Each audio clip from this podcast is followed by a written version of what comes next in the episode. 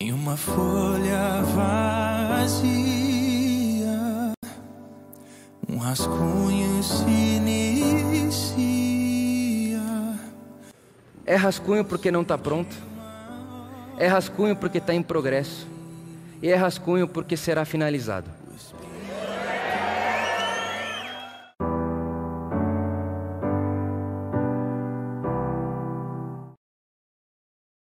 Rascunho do reino de Deus. Essa tem sido a nossa conversa aqui nas últimas duas semanas.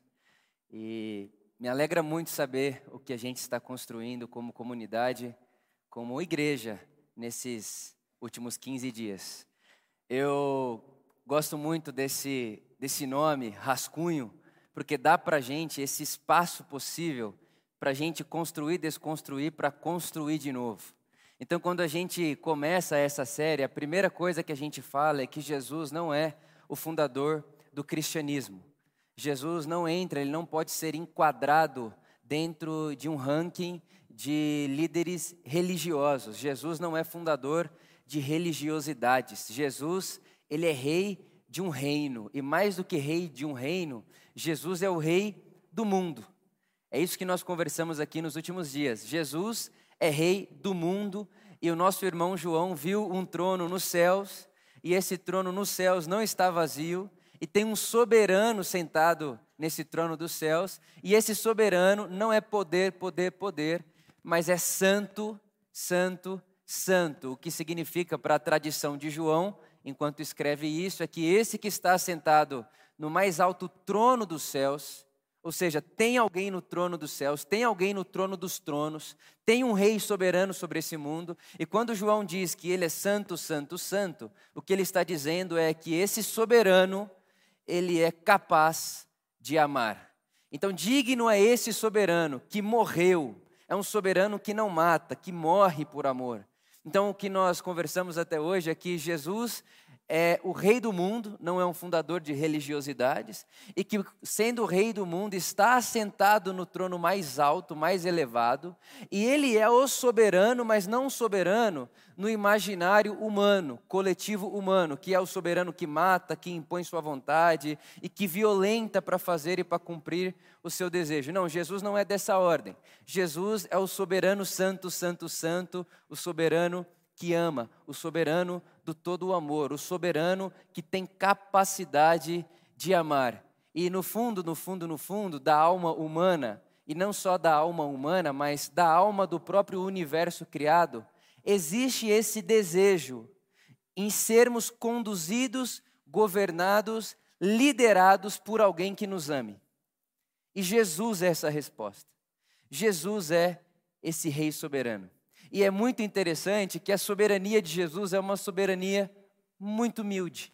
Porque desde o começo, quando nós lemos a tradição bíblica, esse Deus que é soberano escolheu, por livre e espontânea vontade, ideia dele, projeto dele, ação dele, contar comigo e com você para cuidar desse mundo aqui. Quando nós vamos lá para o Gênesis, Deus cria céus e terra, ele cria todo o cosmos, a natureza, as galáxias, ele cria tudo o que existe, e aí nós sabemos que no, no último dia de criação ele cria o ser humano. E o Gênesis vai dizer para nós que ele faz o ser humano a sua imagem e sua semelhança, e sopra nesse ser humano o Ruá. O Ruá, que é o espírito da vida. E quando esse ser humano formado do barro recebe esse Ruá, esse sopro de Deus, esse barro passa a ser uma alma vivente. E a essa alma vivente, Deus diz: cuide do mundo, cultive o mundo, cuide das plantas, cuide dos animais e cuidem uns dos outros, cuidem dos outros humanos. É a esse ser humano que é barro até receber o sopro divino. E quando recebe o sopro divino, se torna, se torna alma humana, que Deus diz: cuide do mundo, eu quero cuidar do mundo a partir de você. O meu corpo no mundo é você, ser humano. Deus sempre quis ter um corpo e ele imprime essa imagem dele, essa capacidade que é de Deus de governar em seres humanos a sua imagem e sua semelhança. Mas a gente não precisa ir muito longe para saber que o que o ser humano fez lá no começo é o que nós faríamos hoje. o ser humano vira as costas para Deus. O ser humano escolhe um outro tipo de governo, o ser humano escolhe a sua própria autonomia. E é como se o ser humano pedisse independência do rei do mundo. Ele agora quer ser rei do seu próprio mundo e ele quer construir um mundo a partir de si mesmo. E quando a gente vai lendo o relato bíblico, a primeira coisa, a primeira ação humana, depois do ser humano virar as costas para Deus, é um assassinato. O ser humano que vira as costas para Deus agora passa a matar. Ele não só morre dentro de si, mas agora ele passa a matar outros seres humanos. E ele passa a construir governos e cidades a partir de um assassinato. A partir da lógica que diz: eu posso matar você para construir a minha vontade e o meu império. Essa é a história humana e é com isso que a gente convive sendo civilização desde os nossos primeiros dias. É assim que o ser humano vai se desenvolvendo. Só que Deus sempre quis um corpo e Deus, graças a Ele mesmo, não desiste de nós. Graças a Deus, Ele não pegou esse plano, rasgou e jogou fora. Ele sempre quis um corpo e Ele continua querendo um corpo. Então, o que é que esse Deus faz? Esse Deus chama um homem, e aí a gente já está no capítulo 12 de Gênesis, chamado Abraão, e diz para Abraão o seguinte: Abraão, a partir de você nascerá no mundo um descendente. Descendente no singular, não é plural, é descendente no singular. E esse descendente, esse ser humano, esse corpo que nascerá de você, será o abençoador de todas as famílias da terra. A partir de você, Abraão, vai nascer um ser humano, um corpo, e esse corpo será responsável por abençoar todas as famílias da terra. Mais à frente, o apóstolo Paulo vai dizer para nós que esse descendente a quem Deus se referia é o próprio Cristo.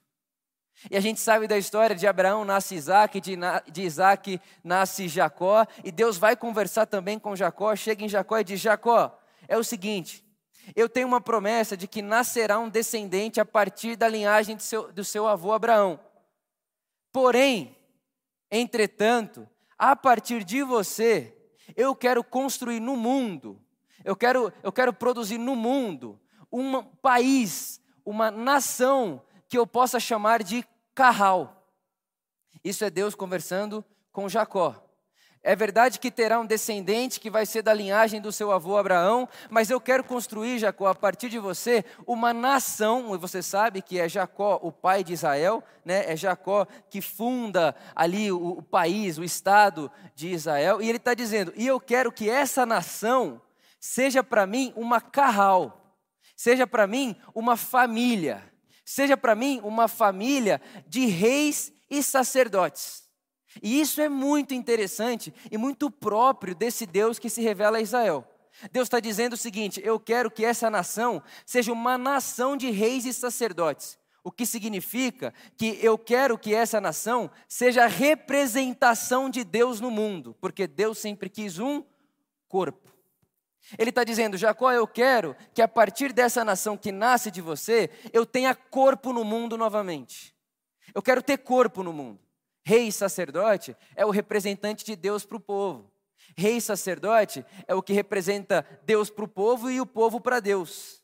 Essa é a figura de rei e sacerdote. Deus está dizendo: Eu não quero que na nação de Israel, Jacó, que nascerá a partir de você, tenha um rei que governe sobre todos, tenha um sacerdote que mande sobre todos. Não, eu quero que a partir da nação que vai nascer de você, Jacó, haja um plural, haja um coletivo de representantes e de representantes é, é, é, do meu nome, e de forma que entre as nações eu tenha um corpo. Deus quer um corpo.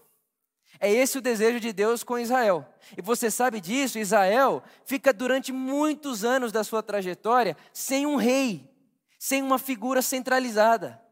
O texto de Juízes vai dizer para nós que em Israel não havia rei sobre eles e cada um vivia de acordo com a sua própria consciência. E há quem pense que isso é uma bagunça. Não, não era uma bagunça, era maravilhoso. Não havia um ditador sobre eles, não havia alguém para impor a vontade sobre eles, não havia alguém acima, uma consciência acima deles. O que tinha eram juízes que julgavam as causas das aldeias e dos bairros. Agora, cada cidadão de Israel vivia de acordo com a sua própria consciência, porque sabia que estava vivendo a sua vida a partir da presença de Deus. Então você imagina uma nação que não precisa de rei. Era Israel na época. Não tinha reis entre eles, não precisava de reis, porque cada um seguia a sua própria consciência. Não tinha uma ordem de cima, o que é certo, o que é errado, o que você deve fazer, o que você não deve fazer. Cada um seguia o seu próprio coração. E há quem diga, isso é uma bagunça. Não era. Não era uma bagunça. Só que tem uma coisa: Israel começou a olhar as nações ao redor e olhar para si, olhar para a nação ao redor e falar assim: mas olha o tanto de coisa que eles têm. Eles têm exércitos, eles têm força, eles têm poder. A gente quer rei também. A gente quer um rei. E aí Israel começa a pedir um rei.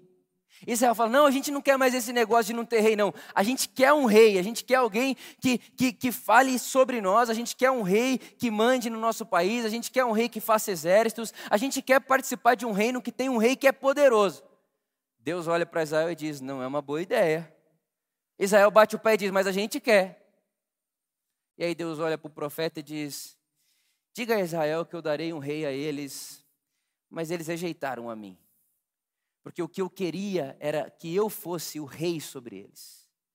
Israel se via sem rei, mas Deus era o rei de Israel, e Deus se, se, se entregava como rei de Israel, mas Israel não queria esse tipo de reinado, Israel não queria esse lugar onde cada um vive de acordo com a sua consciência, Israel queria um trono, com uma pessoa poderosa, capaz de dizer sim e não, um soberano sobre eles. Era o que Israel queria. Eles rejeitam a Deus e Deus dá um rei a Israel, Saul. Você sabe, Saul tem um governo completamente desaprovado por Deus. Depois vem Davi, que faz o que fez, a gente já conversou sobre isso aqui. Tinha coragem de mandar matar para salvar a própria pele. Depois vem Salomão, e no governo de Salomão, Israel estava tão rico Israel era tão poderoso que o texto vai dizer para a gente que mato e ouro para um judeu da época era a mesma coisa. Você imagina uma prosperidade a ponto de mato e ouro se confundirem. Tamanha riqueza. Só que tem uma coisa. É nessa época onde Israel está próspera, onde Israel está grandiosa, onde Israel parece ser a maior das nações. É nessa época aí, é nesse momento aí, que Deus olha para Israel e diz: Israel, vocês estão casados com outros deuses, porque já não tem mais nada de mim aí entre vocês. Vocês estão fazendo tudo o que o Egito fez com vocês. Lembra lá o que o Egito fazia com vocês quando vocês estavam presos, escravizados, oprimia vocês, maltratavam vocês, violentavam vocês? Pois é, Israel, agora vocês se tornaram um novo Egito e eu nada tenho com isso. E aí vem o profeta Isaías que diz: Israel, vocês estão construindo uma religião em torno de jejum aí, mas vocês não se lembram que o Deus que salvou a gente do Egito, o Deus que se revelou a nós através de Moisés, esse Deus não está preocupado com o funcionamento do templo. O que esse Deus deseja é cuidado do órfão, é cuidado da viúva, é amor ao próximo. O que esse Deus deseja é justiça. Israel, vocês se perderam. Vocês se encantaram com o poder, vocês se tornaram mais uma força de um império gigantesco e vocês perderam o maior, a maior das promessas e o maior dos desejos de Deus sobre vocês, que era fazer de vocês, Israel, um povo de reis e sacerdotes. Deus queria ter carne no mundo através de vocês, Israel. Vocês perderam isso. E agora, quando Deus olha para vocês, isso é Oséias.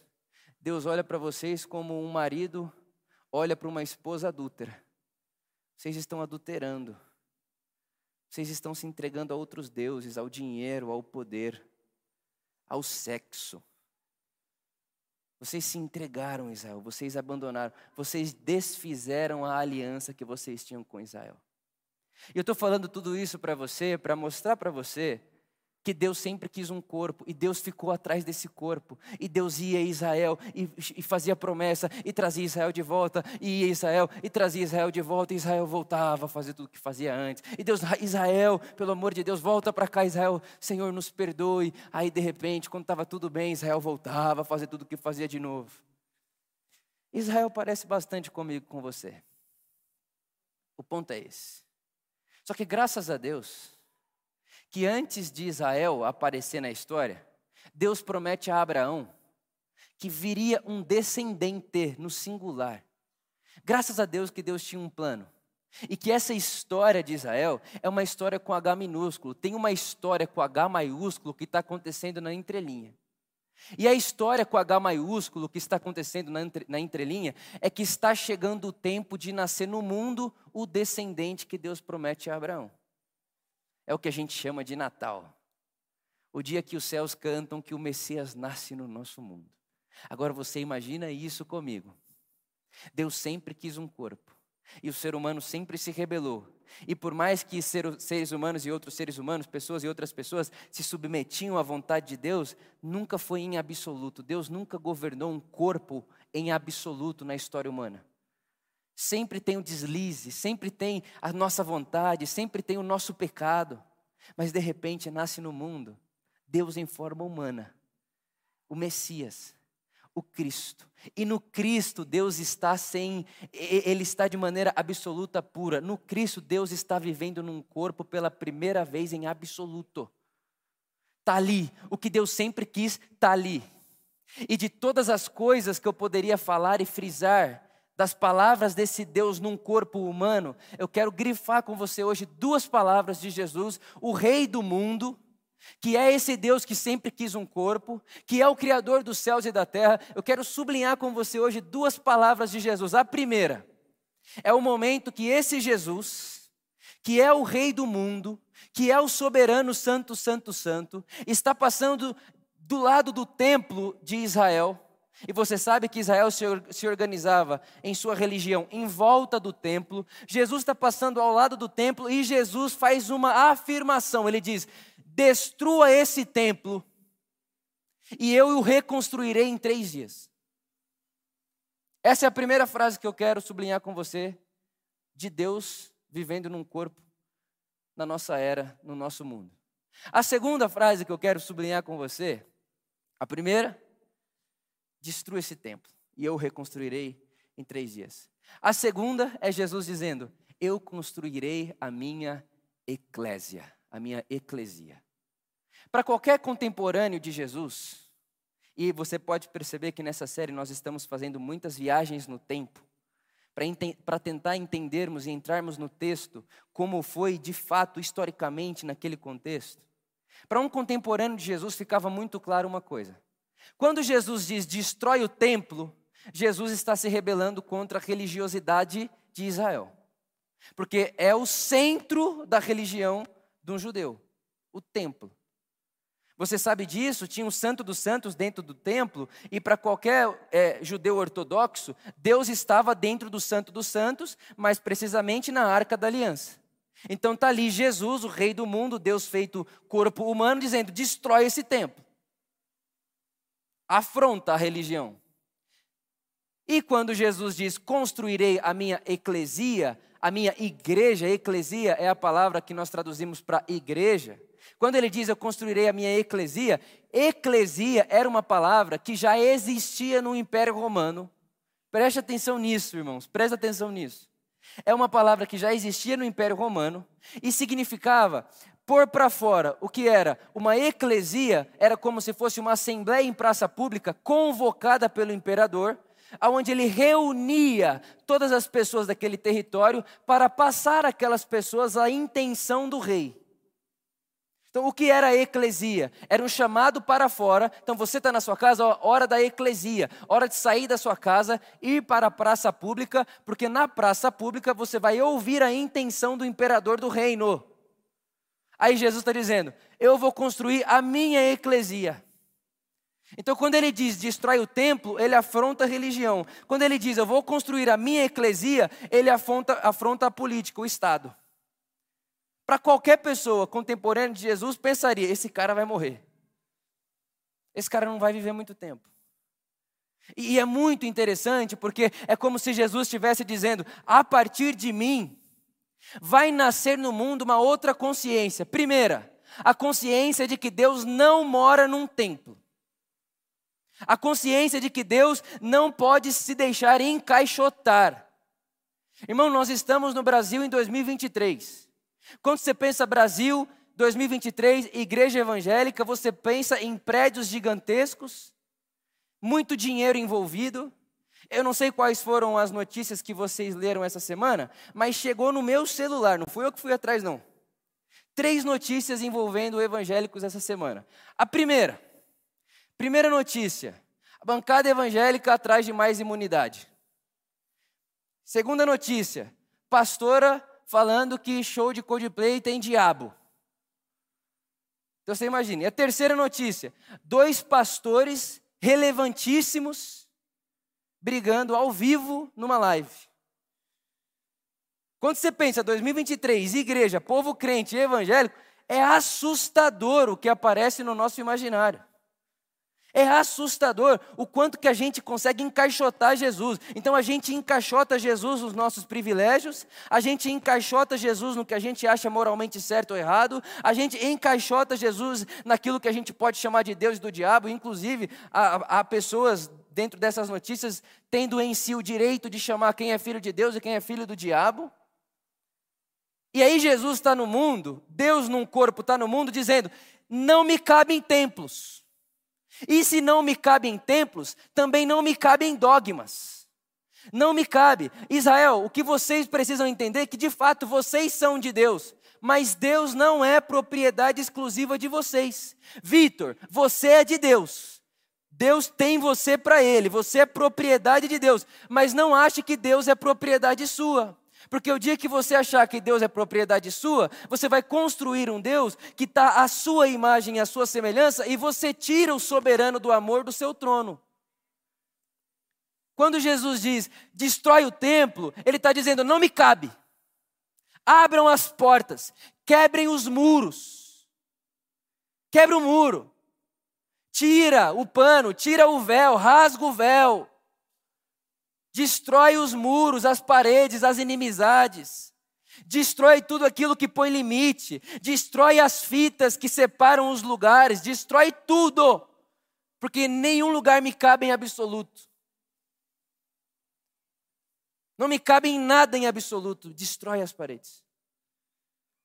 Para me caber precisa de mais, é por isso que o templo de Deus é o planeta, é o mundo, Deus está no mundo. Deus está em tudo que há, Deus é o Criador de tudo que há. Dá para ver Deus olhando árvore, que tem Deus ali, Ele está no universo. Tem retalho de Deus, detalhe de Deus em todo o universo, em tudo que Ele cria, em tudo que Ele faz. Quebre os muros. E a segunda coisa que Deus está dizendo no corpo de Jesus, quando diz eu construirei a minha eclésia, Ele destrói o templo e constrói uma eclésia. Ele diz: eu, eu vou construir uma comunidade que vai para fora e se reúne em volta das minhas intenções.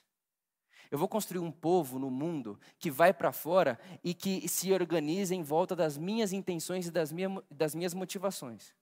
Quando você lê o João capítulo 2, ele diz que quando Jesus fala para destruir o templo e ele vai reconstruir em três dias, João faz um, um, um comentário, ele diz, e ele falava a respeito do seu próprio corpo. O que Jesus estava propondo é: eu destruirei o templo geográfico, segmentado, excludente para alguns e reconstruirei um templo que supera qualquer lugar e espaço geográfico do mundo. Porque o templo que eu vou reestruturar é o meu próprio corpo. Isso é o apóstolo Paulo dizendo: Vós sois corpo de Cristo gente de toda tribo, de toda raça, de toda classe, de todo jeito, de toda nação.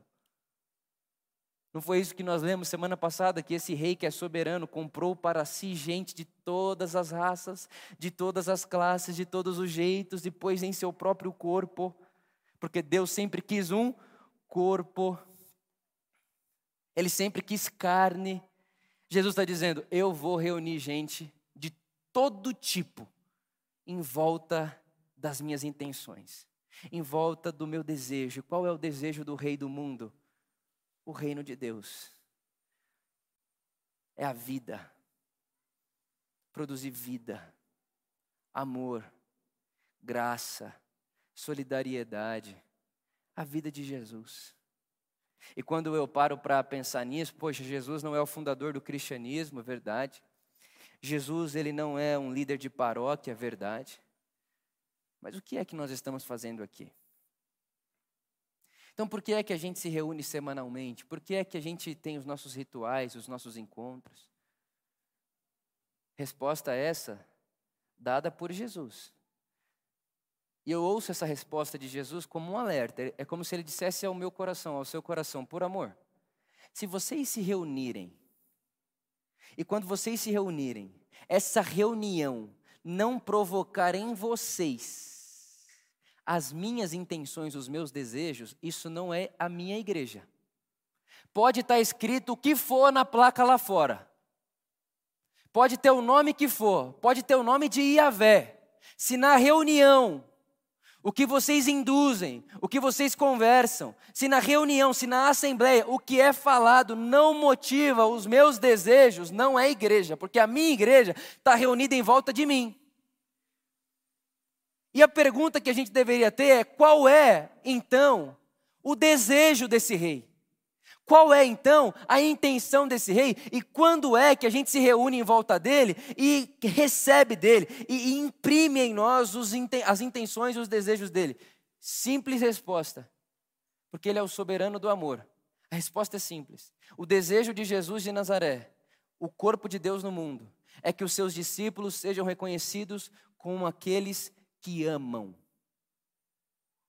É assim que Jesus deseja que sejamos reconhecidos. É como se ele dissesse: Vitor, por amor, se a reunião de vocês invoca, se a reunião de vocês provoca, se a reunião de vocês impulsiona vocês a um caminho de amor, de vida, chame isso de igreja, porque eu estou organizando no mundo, com gente de toda raça, tribo e nação, uma eclesia em volta do meu desejo. E o meu desejo é que o meu amor não seja escondido a nenhum ser humano e a nenhuma parte criada nesse universo.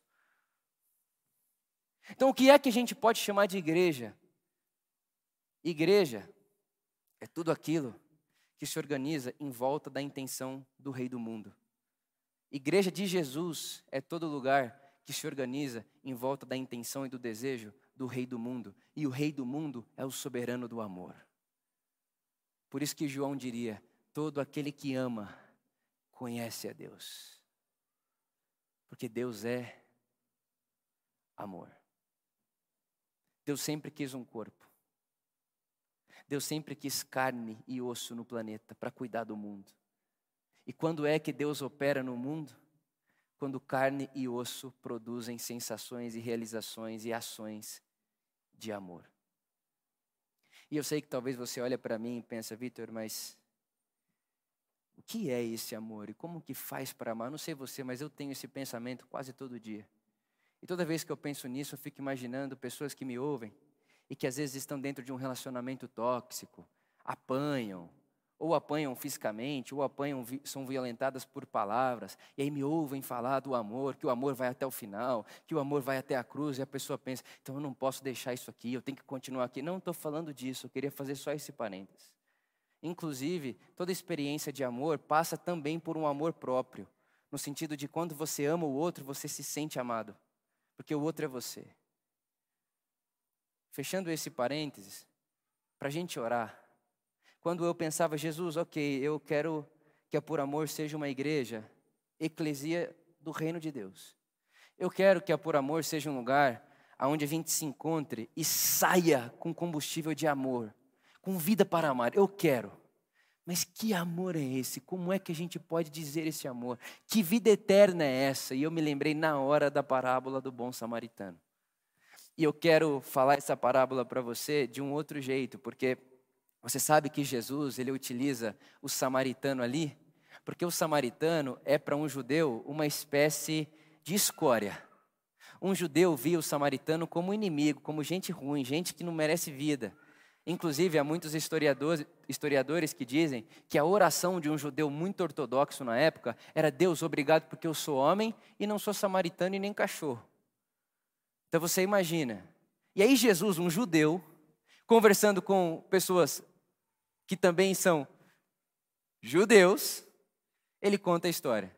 um samaritano. Aí você pensa um judeu ouvindo, isso aí, esse aí já é o vilão. Perguntaram para Jesus o que é vida eterna. Jesus, um samaritano. Aí alguém já pensa, e esse aí é o que não tem a vida eterna. Que hora vai aparecer um judeu do bem? Aí Jesus diz, aí apareceu um sacerdote. Aí o imaginário judeu diz, aí o judeu do bem chegou. Aí Jesus diz, então o judeu do bem passou de largo. Viu o cara lá passando mal, viu o cara precisando de vida, viu o cara jogado na esquina e não fez nada. O judeu de bem, ó, foi embora. Aí vem um outro, levita. Aí um judeu que está ouvindo fala: Ah, agora sim, então Jesus quer falar que é o levita tal. Passou de largo também. Mas o samaritano parou. Aí um judeu que está ouvindo pensar: vai parar, vai, vai saquear mais, vai roubar mais, vai piorar a situação. Não, ele parou, passou remédio, pôs o cara na própria carroça, levou o cara para ser cuidado, levou para o hospital, falou: cuida dele, tudo que ele gastar aqui na volta eu vou pagar. O vilão do imaginário judeu se torna o herói e quem ama da parábola de Jesus. Você pode produzir essa parábola na sua própria vida e no seu imaginário. Talvez para o nosso coletivo evangélico brasileiro, Jesus diria assim: então, uma pessoa homoafetiva estava passando.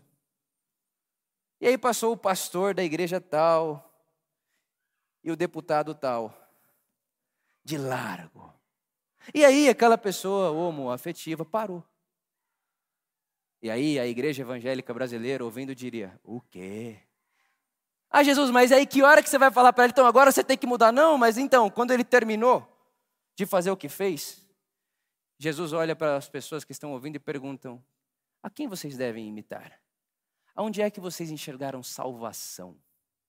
Onde é que vocês enxergaram o reino de Deus, vida de Deus? Onde é que o reino de Deus apareceu?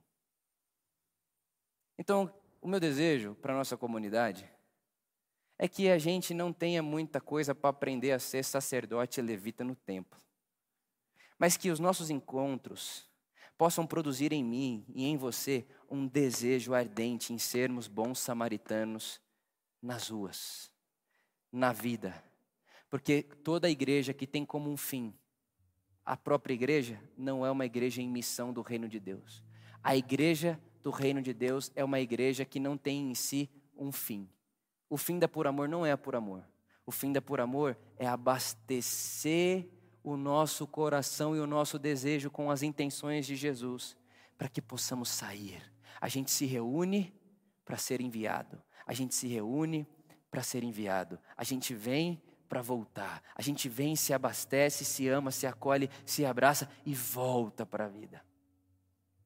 Então, o dia que você entrar na por amor e não sair da por amor, com intenções e desejos do reino de Deus, a gente não se reuniu em volta da intenção do rei, que é soberano porque é todo amor.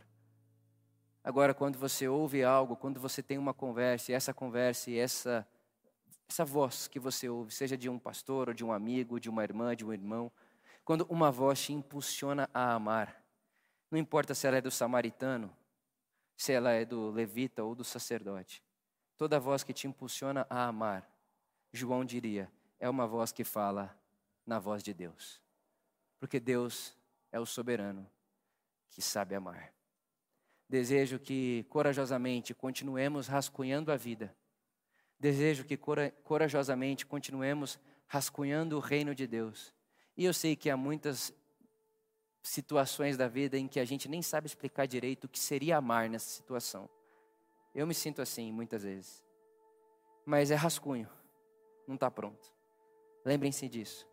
Que Deus nos dê coragem e ousadia para amarmos, mas amarmos também como quem sabe que não ama em absoluto, mas ama como quem rascunha. Que é rascunho porque não está pronto, é rascunho porque está em progresso e é rascunho porque um dia será finalizado. E eu termino com essa promessa que João, nosso irmão, fez para nós. Hoje nós nos vemos como filhos de Deus, mas um dia o veremos como Ele é. E quando o vermos como Ele é, é rascunho, mas um dia o veremos como Ele é. E no dia em que o enxergarmos, seremos como Ele é. É o dia em que o rascunho foi finalizado.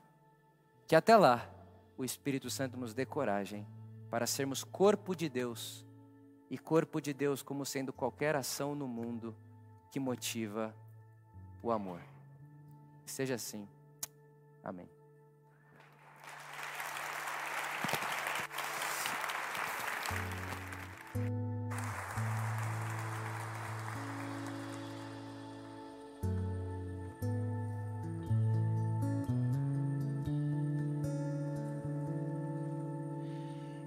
folha vazia,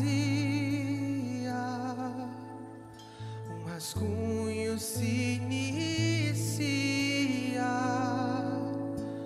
o esboço de um